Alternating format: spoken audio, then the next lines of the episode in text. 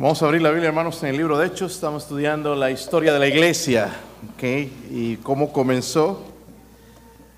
Ya vamos en el capítulo 8 de Hechos. Hasta este, mundo, hasta este punto creo que vamos aprendiendo varias de las doctrinas, de las escrituras, doctrinas bíblicas en la iglesia, sobre todo la salvación. Estamos aprendiendo de Jesucristo, el único Salvador. Vamos a leer unos versículos hoy, hermanos, del 26 al 40.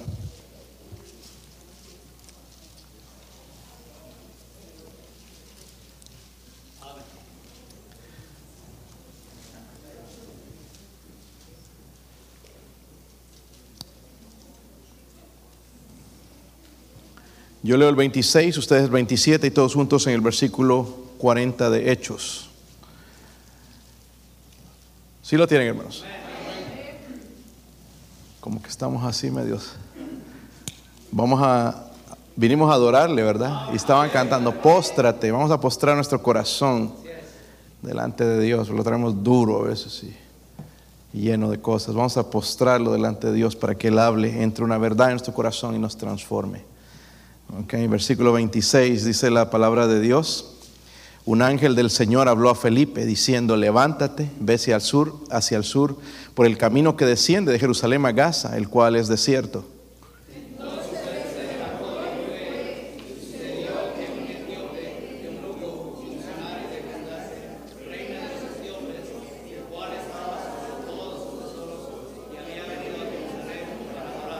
Volvía sentado en su carro y leyendo el profeta Isaías.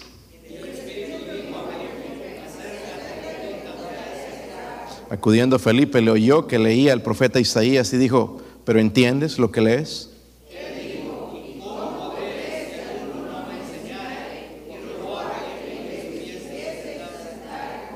El pasaje de la escritura que leía era este, como oveja a la muerte. Como oveja a la muerte fue llevado y como cordero mudo delante del que lo trasquila, así no. Gracias, hermano. ¿Me tocaba a mí o a ustedes? Ok. Versículo 33.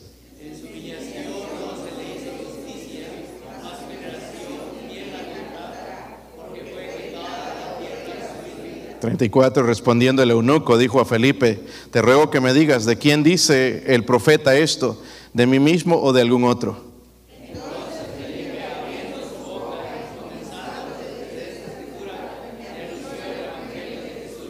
Yendo por el camino llegaron a cierta agua y dijo al eunuco, he aquí hay agua, ¿qué impide que yo sea bautizado?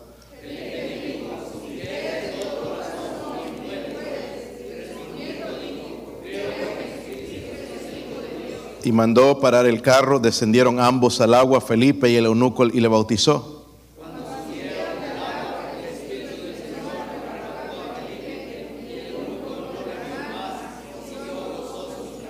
Pero Felipe se encontró en Azoto y pasando anunciaba el Evangelio en todas las ciudades hasta que llegó a Cesarea.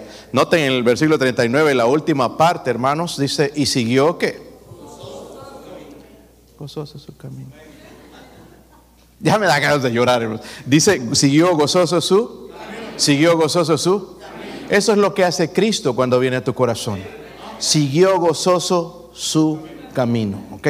Padre, le pido su bendición, Señor, en esta mañana. Ayúdeme, Dios mío, por favor.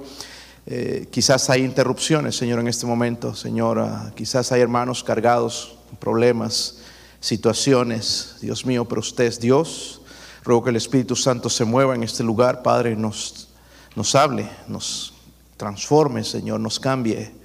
Señor, nos, nos ayude a devolver ese gozo de la salvación también en algunos, Señor. Ruego, Señor, por su ayuda, su presencia, su poder, Dios mío. Háblenos, Padre, si hay alguien sin Cristo, alguien que no tiene seguridad de la salvación, que pueda suponer su fe en el único Salvador, en Jesucristo. Oramos, Señor, ayúdenos, honrenos con su presencia, Señor, en el nombre de Jesucristo. Amén. Pueden sentarse, hermanos. La semana pasada hablamos del capítulo 8 un poco en el contexto, hermanos. En el versículo 4 decía, pero los que fueron esparcidos. Iban, dice, por todas partes anunciando que. Imagínense, hermanos, si la iglesia haría esto hoy en día. Con toda la tecnología que tenemos, en vez de buscar otras cosas, si haríamos esto, hermanos, de llevar el Evangelio, hubiéramos ya llenado quizás el lugar de- de- del Evangelio de Jesucristo. Pero estos hermanos, hermanos, no eran apóstoles, eran cristianos de la iglesia, estaban siendo esparcidos por la persecución, iban por todas partes anunciando, dice, ¿qué cosa? El Evangelio, lo que nuestro mundo necesita es el Evangelio, las buenas noticias de Dios, compartidas por los hermanos de la iglesia, no por predicadores profesionales, ordenados, sino por los hermanos de la iglesia. Y lo hacían, hermanos, con mucho entusiasmo. Vimos, hermanos, que trajo, dice, en, en Samaria, trajo algo cuando trajeron el Evangelio en Samaria en la semana pasada, versículo 8, dice ahí, y así que había qué. Versículo 8, estoy en el versículo 8. Dice, así que había qué? Gran gozo en aquella ciudad. La gente espera, hermanos, que, con el trabajo, el dinero, nos vamos a hacer eh, felices. Y no, ya tiene dinero, ya tiene carro y no hay felicidad todavía.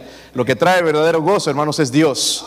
Y no digo, hermanos, que no necesitamos esas cosas, pero a veces nosotros esas cosas las, las ponemos en primer lugar antes que Dios. Y eso no trae gozo, se acaba ese gozo. Pero en esta ciudad, hermanos, llegó algo que necesitaban, el Evangelio de Jesús. Dice que había gran gozo en aquella ciudad. Ahora, hermanos, en nuestro texto, lo que leímos, Dios sigue usando a este evangelista que se llama Felipe. El, el evangelista se llama Felipe. No es un- el apóstol Felipe, es el diácono, ¿verdad? Felipe. Versículo 26 dice, un ángel del Señor habló a Felipe diciendo, levántate y ve hacia el sur por el camino que desciende de Jerusalén a Gaza, el cual es desierto. Miren, un poquito usando la mente, hermanos, estaba en Samaria, tremendo avivamiento, la gente convirtiéndose, viniendo a Cristo, viniendo al cristianismo, la gente bautizándose, y ahora le dice, ve a, a Gaza que es desierto.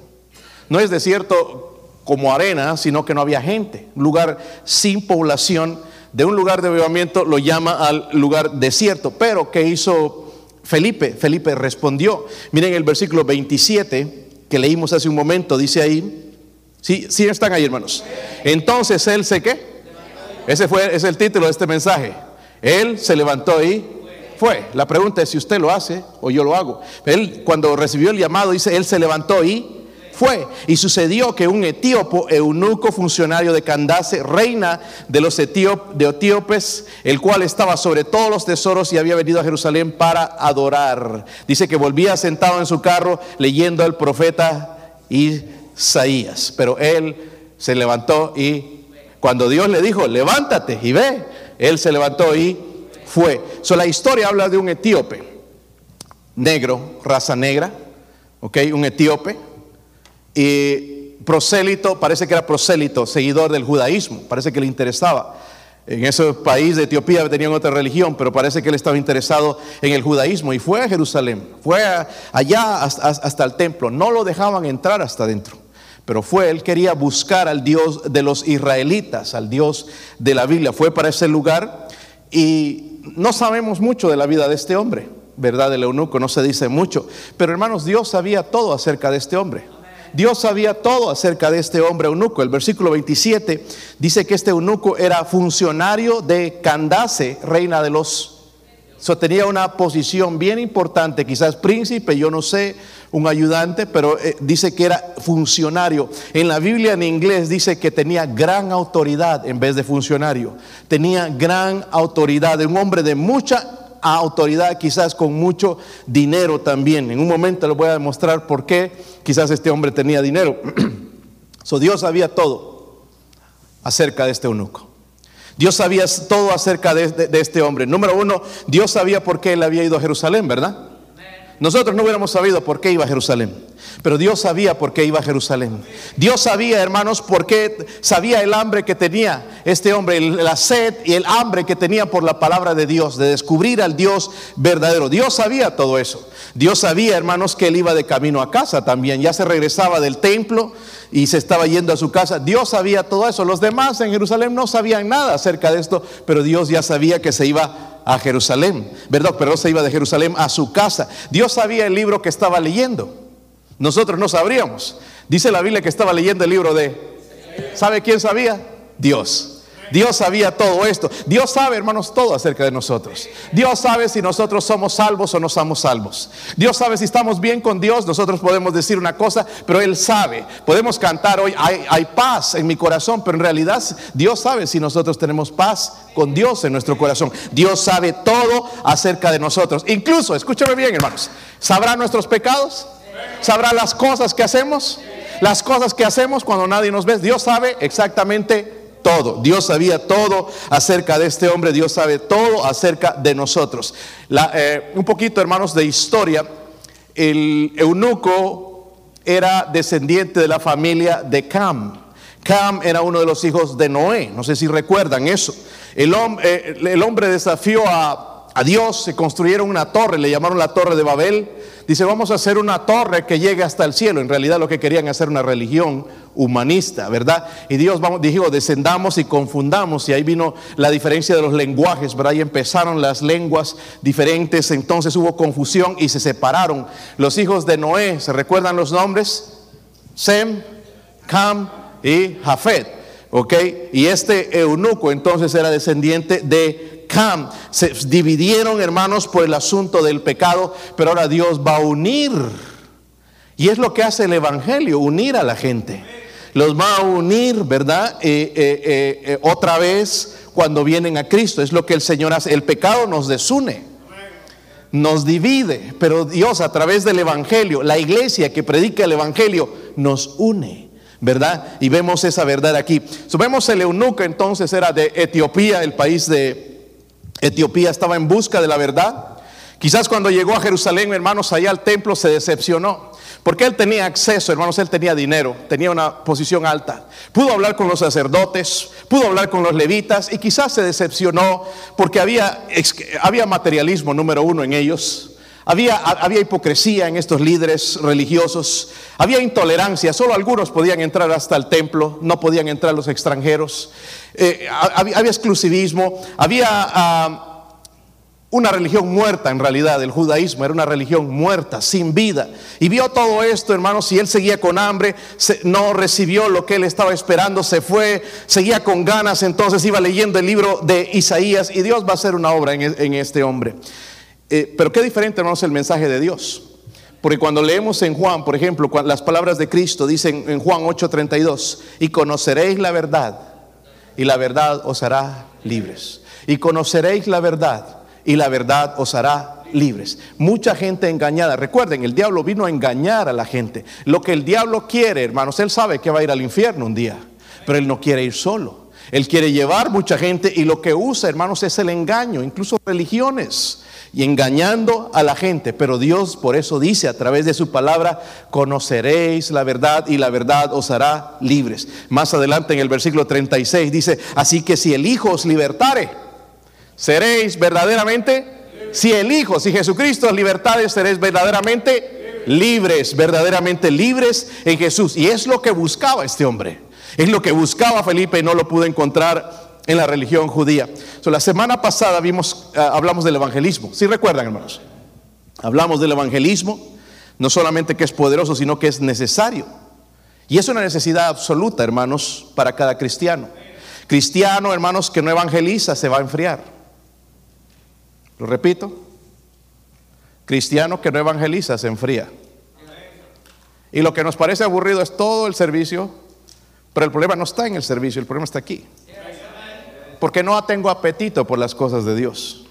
Este hombre, a pesar de haber ido, hermanos, a, un servicio, hermanos, donde no encontró la verdad, tenía apetito por Dios, dependía de él. Amén. Y si nosotros no evangelizamos, nos vamos a enfriar. La, dije también la semana pasada, el, el evangelismo es la sangre vital de la iglesia. Iglesia que no evangeliza, hermanos, se muere cae en una ortodoxia muerta. Ya todo es, vamos a cantar, levántense, párense, siéntense, ya, mecánico. Ofrendas, pasen mujeres, sonrían, esto, el otro, salúdense. Todo mecánico. Pero no hay una relación de, verdad con Dios por falta del de el, Evangelio. Eh, eh, ¿Sabían, hermanos? El mundo está necesitado. Eh, y, y nosotros, hermanos, todavía no lo entendemos. El Señor Jesús está bien cerca, más cerca que nunca, y todavía no despertamos. Estamos viviendo igual que el mundo, buscando las mismas cosas del mundo. Oh, el próximo presidente nos va a dar felicidad. Y la felicidad no viene a través de esas cosas. Nos va a ayudar económicamente, vamos a salir de esta inflación. Aunque saliéramos de la inflación, hermanos, no, no, no viene la felicidad a través de estas cosas. Necesitamos un cambio. Necesitamos un cambio radical, hermanos, y ese cambio solamente lo produce Jesucristo. El mundo está necesitado de salvación y nosotros, hermanos, como cristianos debemos escuchar al Espíritu Santo. Porque más que nunca Él está hablando a nosotros. Si no lo escuchamos es una cosa, pero Él nos está hablando de anunciar el Evangelio de Jesús a todos lugares. Dios quiere, hermanos, puede salvar al mundo, ¿sí o no? Es su plan salvar al mundo, pero va a usar a personas como nosotros para salvar la humanidad, como lo hizo con este eunuco. So, vamos a ver, hermanos, cuáles son los factores para la salvación. ¿Qué es lo que Dios usa para la salvación? Lo vamos a ver aquí, miren el versículo 29. Versículo 29. ¿Sí lo tienen? Están aquí, ¿verdad, hermanos? ¿Cuántos tienen sueño? A ver. ¿Cuántos no tienen sueño? Es que hermanos, hay que ir temprano a la cama. Tanta televisión anoche, hermanos, es difícil levantarse temprano en la mañana. Pero cuando vean los camarones al frente del almuerzo, se quitan los, se quita el sueño, ahora se va. Y después otra vez sueño. La Baptist nap, la siestita después, hermanos, y venir a la iglesia otra vez da sueño. Eh, vamos a, abrir, hermanos, despertarnos cuando estamos adorando al Señor. Es parte de la adoración. Y eh, vamos a ver entonces cuáles son los factores en la salvación. Versículo 29, si están ahí, hermanos.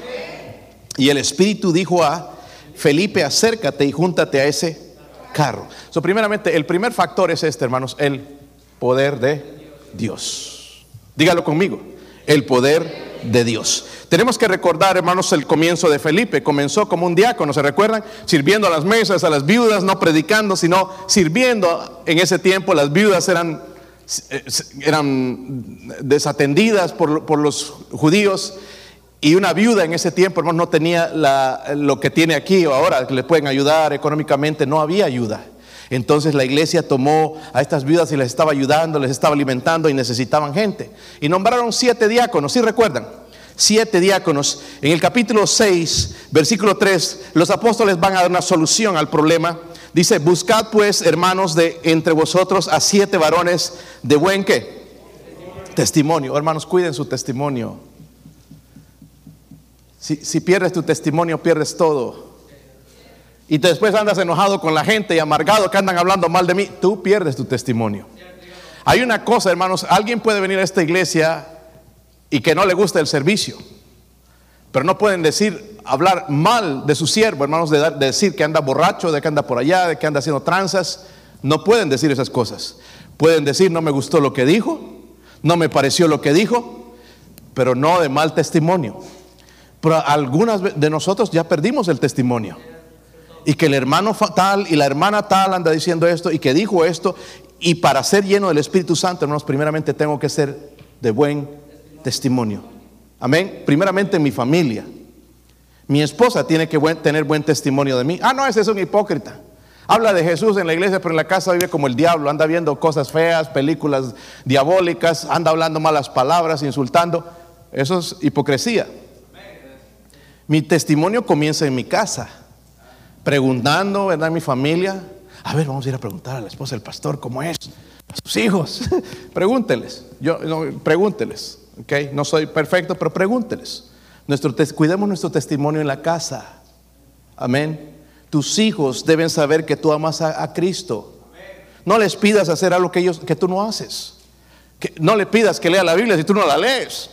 No le pidas que vayan a orar y si tú no oras. No le pidas que vayan a la visitación si tú no vienes. No les podemos pedir algo hermanos, que nosotros no hacemos. Buen testimonio. Está callado aquí, hermanos. ¿Qué pasó? Buen testimonio.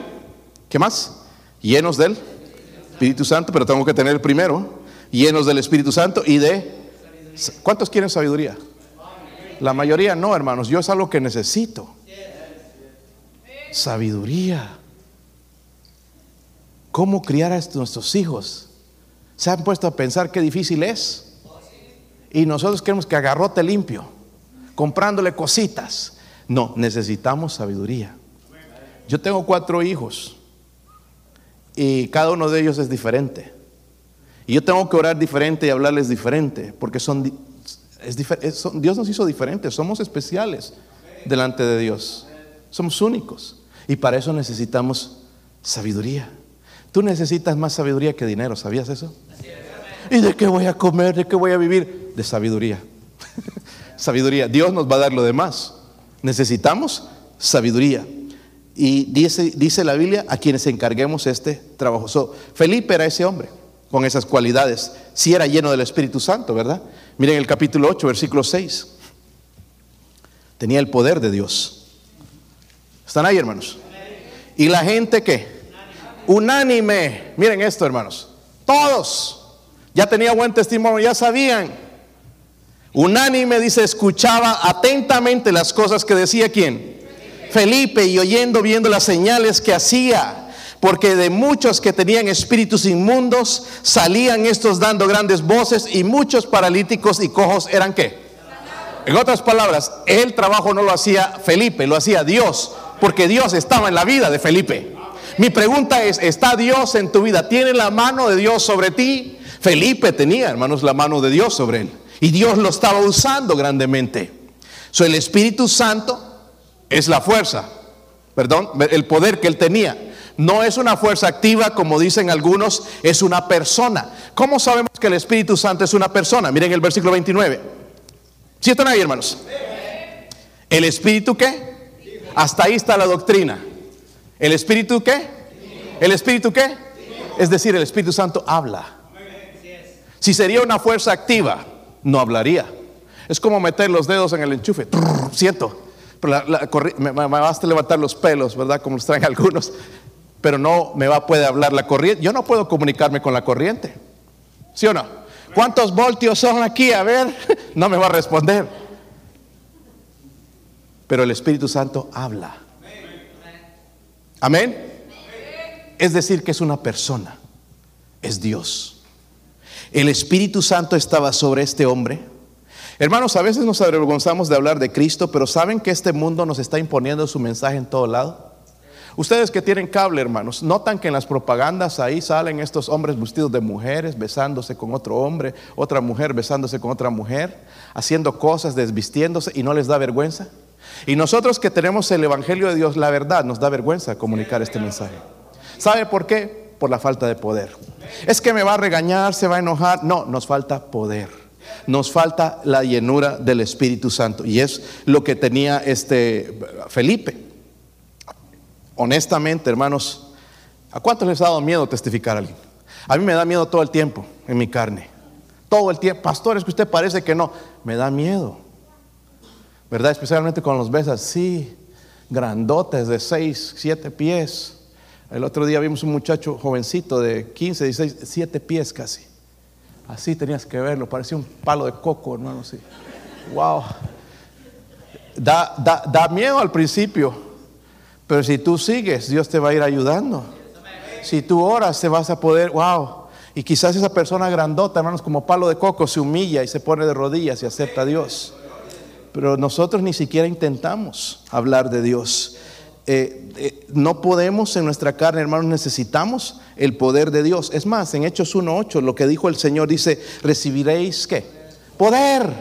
¿Cuándo? Cuando haya venido sobre vosotros el Espíritu Santo. Algunos piensan que era para desmayarse, pero este poder dice, y me seréis testigos. Van a hablar de mí, un testigo es alguien que ha visto o oído de algo. Me seréis testigos en Jerusalén, en toda esa Judea, en Samaria y hasta lo último de la tierra. Ese era el mandamiento de Dios de ir y llevar las buenas noticias, pero Él iba a derramar el Espíritu Santo. Es más, les dijo en Lucas antes que tenían que esperar por el poder del Espíritu Santo. Esperar la promesa del Espíritu Santo. Porque la carne no puede. ¿Se han dado cuenta, hermanos? No podemos. No podemos. No pregunto a ver cuántos se han emborrachado alguna vez porque quizás van a mentir algunos y no. Pero ¿sabe lo que hace el alcohol a una persona? Lo controla, ¿verdad? No se puede parar primero. y, y- empieza a decir cosas que ni, ni- ni- ni- se atreve a decir de, de- de- de- de sano. Te voy a agarrar a sopapos. Te voy a agarrar. Y ahí no se puede ni parar, hermanos, de uno solo y lo sientan. Se cree muy poderoso. Puede pelear contra 100 porque está controlado por el alcohol. Ser controlado por el Espíritu Santo nos da el valor, hermanos, para hablarle a la gente del Salvador Jesucristo, porque la gente se está yendo al infierno. Y el infierno es real. Pero ese Espíritu nos da poder. Debo recalcar esto también, hermanos, así como es el poder de Dios que nos da valor para anunciar el Evangelio, es el Espíritu Santo el que salva a las personas. Amén. Porque también, hermanos, hay el otro extremo donde hay gente que cree que salva gente y nosotros no podemos salvar a nadie. Es el Espíritu Santo. Es más, se los voy a probar. Miren Juan 16, versículo 7. Juan 16, versículo 7.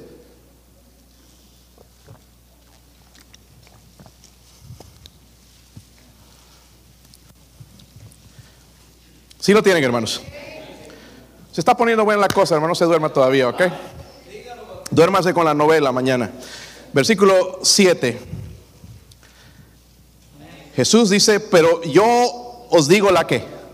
La verdad, me gusta, hermano, siempre que Dios habla, Él va a decir la verdad. Dice, os conviene que yo me vaya. Porque los apóstoles estaban ahí, Señor, te vas a ir. No, se pusieron tristes. Dice, os, no, os conviene que yo me vaya, porque si no me fuera, el consolador no vendría a vosotros. Mas si me fuere, os lo enviaré y cuando Él venga, convencerá, miren esto, al mundo de qué? De pecado, de justicia y de juicio. De pecado por cuanto no creen en mí. De justicia porque yo voy al Padre y no me veréis más. Y de juicio por cuanto el príncipe de este mundo no ha sido, ha sido ya que juzgado. en otras palabras, hermanos, ¿quién es el que convence a la gente? El Espíritu Santo. Pero hay gente que quiere ir, hermanos, y convencer a la gente que sean salvos. Es el trabajo del Espíritu Santo. Una persona tiene que entender que es pecadora para ser salva. Y a veces les hacemos pedir, sí crees en Jesús, sí crees en Jesús, pero nunca reconoce que son pecadores. Porque el Espíritu Santo, primeramente, mire el orden, nos convence de qué. ¿Cuántos son pecadores aquí? Yo soy uno, hay algunos que no. Voy a casi, me va a persinar, pero no, ¿verdad? Qué bendición, ¿verdad? todos somos pecadores, déjeme decirle esto. Dice la Biblia que no hay justo ni aun uno. Somos pecadores, pero el Espíritu Santo es el que da esa convicción. El Espíritu Santo, vemos, se adelantó entonces a Felipe, ya estaba preparado el corazón del, del eunuco, preparó al mensajero, preparó todo para salvar en ese día un alma. ¿Cuándo, ¿Cuándo fue la última vez? Porque aquí en el versículo que vimos, acércate, dice a él. ¿Quién le habló? el versículo 27. El versículo 29, perdón. Y el Espíritu Santo, el Espíritu dijo a quién? Acércate y júntate a ese. ¿Cuándo fue la última vez que el Espíritu Santo te dijo, acércate a esa persona? Algunos no, ni, ni sabemos. Qué triste, ¿verdad? Porque el Espíritu Santo nos va a decir, pásale un folleto, ve a este lugar ve a esta casa. La vez pasada le mencionaba, nos fuimos a Oak Ridge primeramente con mi hijo Joshua. Y después, pues yo, yo ya había hecho mi parte, me tocaba venirme a la iglesia y listo, no, pero el Espíritu Santo me dijo, ve a aquella casa. Fui a aquella casa, hermanos, y, esta persona estaba esperando ahí el Evangelio. Y fue salva. Escuchar la voz del Espíritu Santo. No es que ya las hermanas están preparando un tremendo plato, me lo voy a perder, no va a haber nada después. No importa. Primero escuchar la voz del Espíritu Santo. Y cuando tú escuchas la voz del Espíritu Santo, Él se va a manifestar y te llenas de gozo y ni siquiera da hambre. ¿Dónde está la siguiente? Voy al siguiente y, al otro. Él, llena a la persona. hermanos, el mundo está necesitado de salvación y nosotros debemos escuchar la voz del Espíritu Santo y anunciar el Evangelio de Jesús. el primer factor es el poder de Dios, el Espíritu Santo. Pero hay otro factor más. Miren el versículo 28. Si ¿Sí lo tienen, hermanos.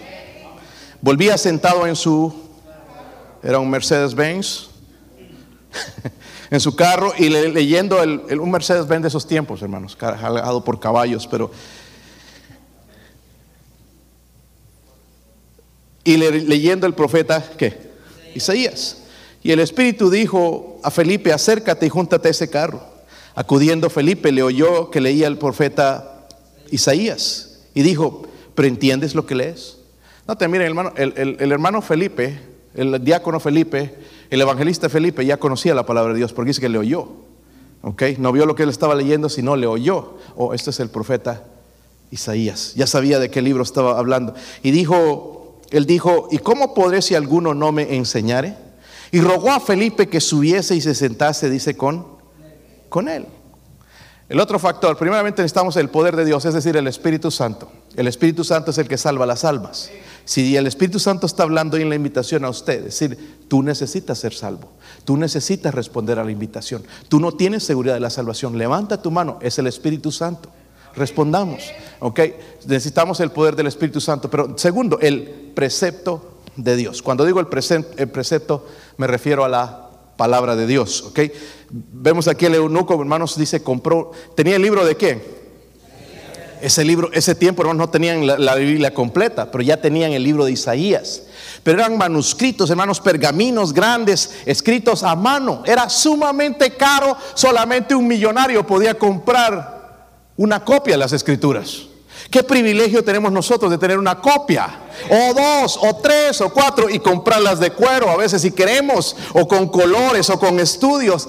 Ellos no tenían ese privilegio, pero este hombre compró una copia del libro de, Isaías, algo caro. Es una decisión sabia, ¿sí o no? La pregunta es, ¿tienes una copia de la Biblia? Hermanos, traemos toda la iglesia, pero no la Biblia. La, Biblia está allá en la casa sirviendo de, a la mesa que está rota la, la pata, la ponemos ahí, pero no la cargamos. Yo veía un joven antes, hermanos, traía la Biblia en la iglesia y después se la metía aquí. Le daba vergüenza que lo vean con la Biblia. ¿Por qué no te da vergüenza cuando te ven con cigarros, con cervezas? Eso sí es vergonzoso que no te da vergüenza hablando malas palabras, riéndote los chistes sucios, pero no traer una copia de la palabra de Dios. Yo sé que la palabra de Dios se burla a mucha gente, pero esta es la palabra de Dios. Esta mañana veíamos con, con, los jóvenes, Dios dice, hermanos, Jesús dijo, yo no le voy a juzgar porque yo no vine a juzgar el mundo, a condenar el mundo. La palabra que yo he hablado, ella les juzgará, dice en el día postrero. La palabra de Dios les va a juzgar. Si usted se, se avergüenza, se ríe de la palabra de Dios, un día le va a juzgar. tenía una copia de las escrituras. Él no encontró, hermanos, respuesta en, en los sacerdotes, en los rabinos allá en Jerusalén. Lo encontró la respuesta, hermanos, en la palabra de Dios. Estaba leyendo el libro de Isaías y en un momento más vamos a ver porque la Biblia incluso nos dice, como dijimos, hermanos, Dios sabe todo. Nos dice qué pasajes iba leyendo, hermanos, porque el libro de, de Isaías es grande. ¿Cuántos capítulos tiene? 66. 66 capítulos, pero él estaba leyendo una porción de las, del libro de Isaías. Ahora, las religiones dicen, pues tienes que creer en esto, en esto. No, la Biblia dice que la fe viene por el oír y el oír por la palabra de. La fe verdadera viene por medio de la palabra de Dios. Es punto. So, el texto, hermanos, que estaba leyendo era Isaías 53. Vayan a Isaías 53. Esto es lo que él estaba leyendo.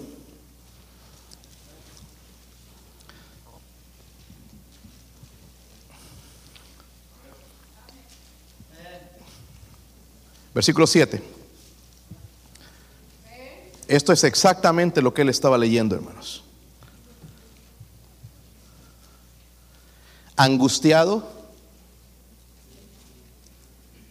Él, ¿verdad? ¿Sí lo tienen? Dice, y afligido, no abrió su boca, como cordero fue llevado al matadero, como oveja delante de sus trasquiladores. Enmudeció, no abrió su boca, por cárcel, por juicio fue, fue quitado. Y su generación, ¿quién la contará? Porque fue cortado de la tierra de los vivientes y por la rebelión de mi pueblo fue herido. ¿De quién está hablando? ¿Saben que los judíos siguen esperando al Mesías? El Mesías ya vino hace dos mil años. Cuando tú les abres en el libro de Isaías, porque ellos aceptan el libro de Isaías, Isaías 53, y les muestras esto, este es el Mesías. Dice que este Mesías fue angustiado, fue afligido, no abrió su boca, como cordero fue llevado, porque iba callado, iba a morir por la humanidad. Y eso es lo que estaba leyendo. Entonces, mire, ahora en, Hechos 8, versículo 34, mire lo que Felipe va a hacer.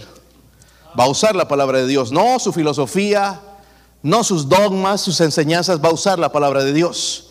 Respondiendo, dice el eunuco dijo a Felipe, te ruego que me digas, ¿de quién dice el profeta esto?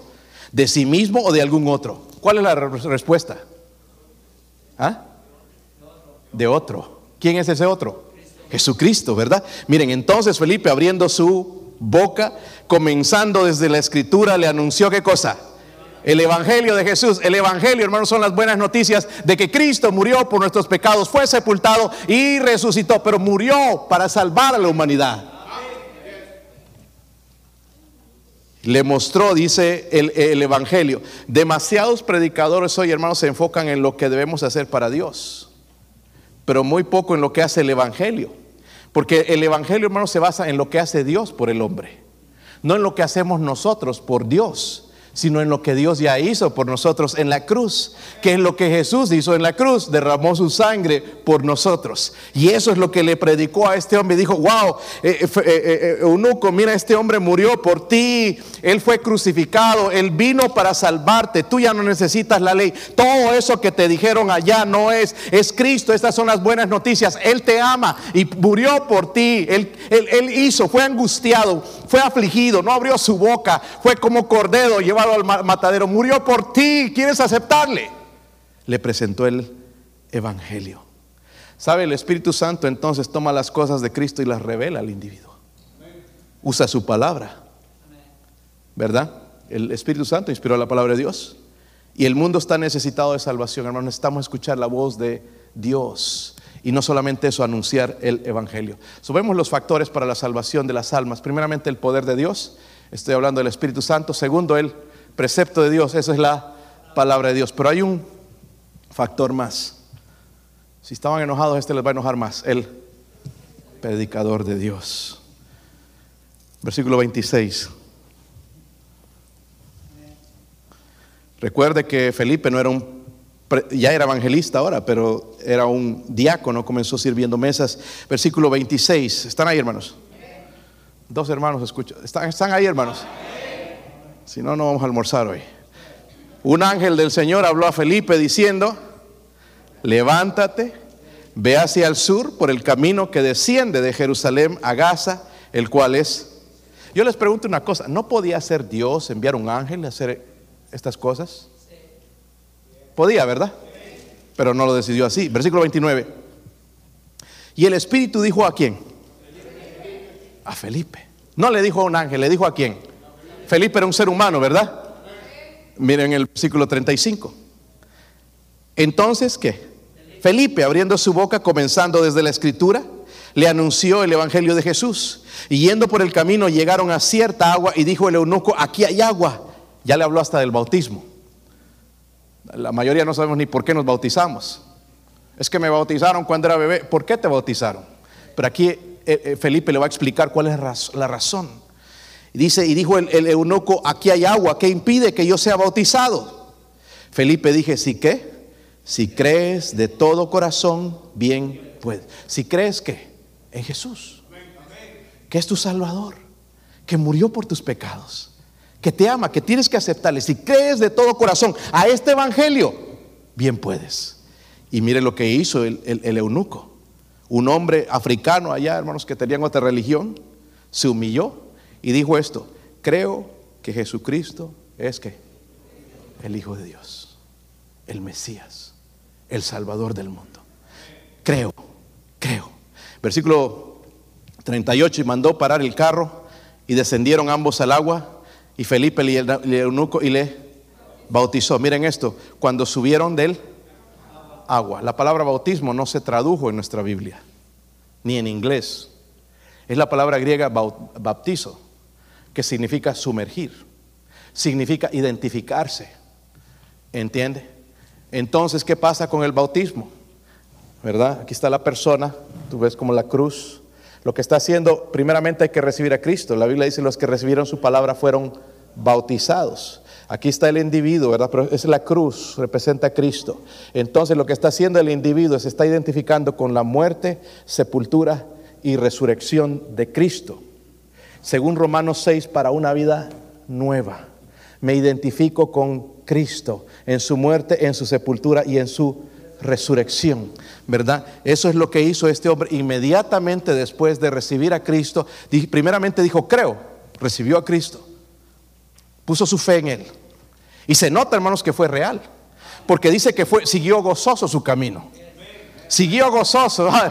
Encontré lo que andaba buscando. No lo encontré en ese templo. Los sacerdotes, lo- lo- los judíos allá, los levitas, no me dijeron cómo. Pero lo encontré en la Biblia, cómo ser salvo. Gracias te doy, Señor, porque usaste esta herramienta a este Felipe para hablarme del Evangelio. Se fue gozoso. Tengo una vida nueva en Cristo.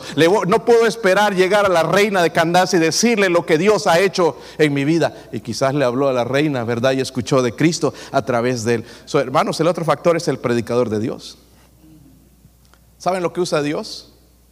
Aparte del poder, el Espíritu Santo, aparte de la palabra de Dios, a nosotros. Amén. Pastor, yo no sé qué decirles. Miren, hasta folletitos tenemos ahí para decirles de Cristo. ¿Cuántos aman a su familia? Hay algunos que no. Yo espero que mis hijos no sean así conmigo. Pero amamos a nuestros familiares. Yo amo a mi papá, mi mamá están allá sentados atrás. En realidad mi mamá fue la que nos introdujo al Evangelio. Y mi mamá pues no tenía el carácter a veces y lo que hacía era- ella dejaba folletos en todo lado. Pero nosotros eran rebeldes. Y dejando los folletos, hermanos, en todo lado, la curiosidad mató al gato, dicen, ¿verdad? Oh, Cristo. Iba hablando. Y hubo un versículo que se me quedó grabado, un, un folleto que ella dejó en el baño. Cuando Cristo, Cristo dice, venid a mí todos los que estáis trabajados y cargados, y yo os haré descansar. Eso me tocó en mi corazón y yo dije, wow, eso es lo que yo necesito. Pero alguien tiene que decirlo.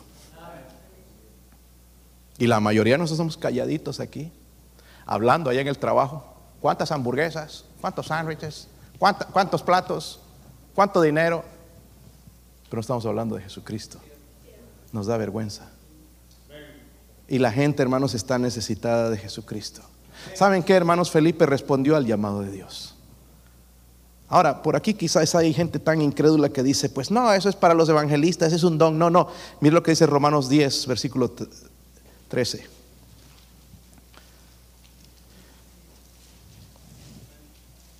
Felipe no tenía tal cosa, hermanos, de don de, evangeliz- eva- de evangelizar. Él lo que estaba haciendo era llevar el evangelio y Dios hacía la otra parte. Romanos 10, versículo 13. ¿Están ahí, hermanos? Dice, porque todo aquel que invocar el nombre del Señor, ¿será qué? Mire, usamos ese versículo cuando le presentamos el Evangelio, pero no leemos el contexto. Dice, ¿cómo pues invocarán a aquel en el cual no han... Ustedes me dijeron que aman a sus familiares. ¿Cómo van a invocar si no les hablan? Es que son duros, son religiosos. No, no, dice, ¿cómo invocarán pues a quien en el cual no han creído? ¿Y cómo creerán en aquel de quien no han qué? ¿Han oído a tus familiares de Cristo? No es que ellos tienen religión, no me escuchan. ¿Han oído el Evangelio? Necesito primeramente el Espíritu Santo. Porque no lo puedo dar en la carne, hermano, si no voy a, ay, no, pues usted es un ciego. No, no, tiene que ser el Espíritu Santo. Recuerde, Dios le ama. Dice, ¿cómo creerán aquel que no han oído? ¿Y cómo oirán sin haber quien les qué? ¿Cómo predicarán si no fueren qué? ¿Cómo, como está escrito, cuán hermosos son los pies de los que anuncian la paz, de los que anuncian las buenas nuevas? ¿Cuántos tienen pies feos? Mis pies son feos. Los, los demás, a ver, vamos a ver los pies. Por ahí lo saca también. Aquí caemos todos desmayados. No solamente feos, sino apestosos. ¿Cuántos tienen pies feos? Mi- Mire que la honestidad, algunos no, todavía dicen que tienen pies bonitos. Vamos a hacer una investigación de pies. Yo sé que tengo pies feos porque una vez hicimos un concurso de pies allá en el colegio y escogieron los pies más bonitos y no escogieron los míos. Pero mis pies son hermosos según el Señor. O sea, te doy la fórmula para que tengas pies hermosos, llevar las buenas nuevas. el evangelio. No importa que feos, allá con juanetes así torcidos los dedos, o un dedo le falta, estén así chuecos, puedes tener pies hermosos. Dios no ve la forma, Dios ve la intención de ellos, dónde van. Podemos tener pies hermosos, eso es lo que la Biblia dice. Miren 2 Corintios 5, versículo 17. Y esto está escribiendo a la iglesia, no está escribiendo a los predicadores, está escribiendo a la iglesia. 2 Corintios 5, versículo 17. Si lo tienen? También usamos este versículo mucho, pero no leemos el contexto. Dice, de modo que si alguno está en Cristo, miren, nueva criatura es, por eso eso pasó con el eunuco. Dice que se fue por su camino gozoso, ¿verdad? Nueva criatura es, las cosas viejas pasaron y aquí todas son hechas qué? Nuevas. Y todo esto proviene de Dios, quien nos reconcilió consigo mismo. Amén. Estábamos enemistados por el pecado, pero nos reconcilió a través de Jesucristo. Por Cristo, ahí está. Dice, nos dio el ministerio de la reconciliación. Nos dio ese ministerio a nosotros. Amén. Como alguien te da las llaves de su casa. Hay una responsabilidad. Tienes las llaves, o del carro, hermanos, que nos andamos prestando carros a veces. A mí me da miedo prestarme un carro, por ahí voy, le doy uno justo, ¿verdad? Y especialmente si un carro nuevo, mejor no, este, mejor no hay andar en la bicicleta. Pero es una responsabilidad. Agarrar esas llaves, ¿verdad? Nos dan esto, mire, vaya, vaya en mi carro. Dios nos está dando unas llaves, el Evangelio. Es lo que le dio a Pedro cuando dijo las llaves. Era el Evangelio, le estaba dando el Evangelio. Dice, nos dio el ministerio de la reconciliación, que Dios estaba en Cristo reconciliando consigo al mundo, no tomándole en cuenta a los hombres sus pecados. ¿Y nos qué? ¿Nos qué, hermanos? Nosotros que nos encanta la palabra mandado. ¿Por qué no viniste a la iglesia? Fui a hacer un mandado. Se quedó dormido. O se fue a la tienda o se puso a lavar el carro, o se fue allá a divertirse. Dios nos encargó, nos dio el mandado. ¿Están ahí? Nos encargó el ministerio de qué? Reconciliación. ¿A quiénes? ¿Qué estamos haciendo con eso? Nos los dio a nosotros. No se lo dio a los ángeles, nos los dio a nosotros. ¿Y cómo le hemos fallado? Mire, yo puedo tener un versículo bíblico ahí al frente de mi casa, pero eso no va a salvar a las personas. Dios dijo, id. Hay gente que está necesitada. Y, hablé de sus familiares. Algunos ustedes ni siquiera le han hablado a sus familiares. Es que son religiosos. ¿Sabe que su religión lo va a llevar al infierno? La religión no es invento de Dios es un invento del hombre, un esfuerzo de buscar a Dios. El Evangelio es Dios haciendo la obra de salvación por el hombre. Y lo que necesitamos no es religión, es una relación con Cristo. Y esta relación es a través de reconciliarnos con Él por ese el, el, Evangelio, ¿verdad? Dice, nos entregó a nosotros la palabra de la reconciliación. Así que somos qué? Embajadores. ¿Han ido a la embajada de su país algún día? A esos tremendos ahí, ¿verdad? Quieres sacar un pasaporte y te regañan. ¿A que no trajo este y que el otro? No, que falta esto. Y dinero. Todo maltratado ahí a uno. Y son los representantes de nuestro país. Una vergüenza, de verdad. Le estás pagando ahí, están con sus caras de que, wow, parece que no sé qué les pasó, pero te tratan mal. Y son los representantes de nuestros países aquí. Qué vergüenza. Pero nosotros somos representantes de Cristo. Dice que somos embajadores en el nombre de Cristo. Con la autoridad de Cristo. Como si Dios rogase por medio de nosotros, os rogamos en nombre de Cristo, reconciliaos con Dios. Es lo que el mundo necesita, reconciliarse con Dios. ¿Cómo responde usted al llamado de Dios a evangelizar? El mundo está necesitado de salvación. Necesitamos escuchar el Espíritu Santo. Usted lo está escuchando hoy. Hablar a ese ser querido, esa persona. Mire, yo sé que tienes religión, pero déjame hablarte de Cristo. No te voy a hablar de religión, te voy a hablar de Cristo. De su amor, lo que Él hizo por nosotros. Necesitamos hablar de estas buenas noticias, presentar el Evangelio. Si no, llévese un folleto. Quiero que terminamos con este pasaje, hermanos, Ezequiel. Digo, si lo encuentra, ¿no? Porque está un poco difícil encontrar Ezequiel. Si por suerte lo encuentra, lo leeremos. Ezequiel capítulo 3. Vamos a ponernos de pie todos. Mi esposo va a pasar al piano. Cuando lo tenga, póngase de pie.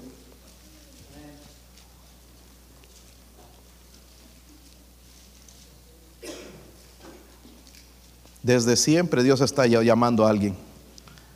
En este caso fue Ezequiel. Versículo 17. Hijo de hombre, yo te he puesto por atalaya a la casa de Israel. La atalaya era donde estaban los guardias que veían el enemigo venir y anunciar si había peligro para que la gente se preparara para el ataque. Yo te he puesto por atalaya a esta casa de Israel. Oirás pues tú la palabra de mi boca. Esto es lo que vamos a predicar, la palabra de, Dios. Y los amonestarás, dice de mí, parte. Cuando yo dijere el impío, de cierto morirás. Y tú no le amonestares ni le hablares, para que el impío sea apercibido de su mal camino, a fin de que viva. El impío morirá por su maldad, sí, pero su sangre te mandaré de tus manos.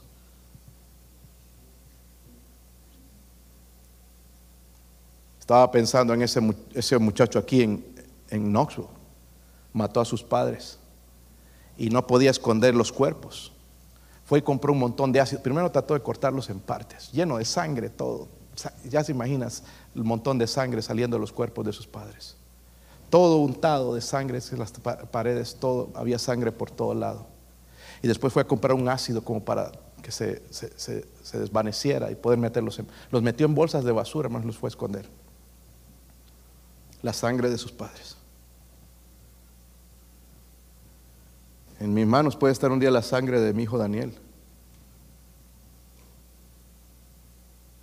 de un tío, una tía. Porque sí, Dios dice, pues la paga del pecado es muerte, es el infierno. ¿Verdad? Mas la, la dádiva de Dios es vida eterna en Cristo Jesús, Señor nuestro. El regalo de Dios es vida eterna en Cristo Jesús, Señor nuestro. ¿Cuánta sangre irán a encontrar en nuestras manos? Nuestros vecinos.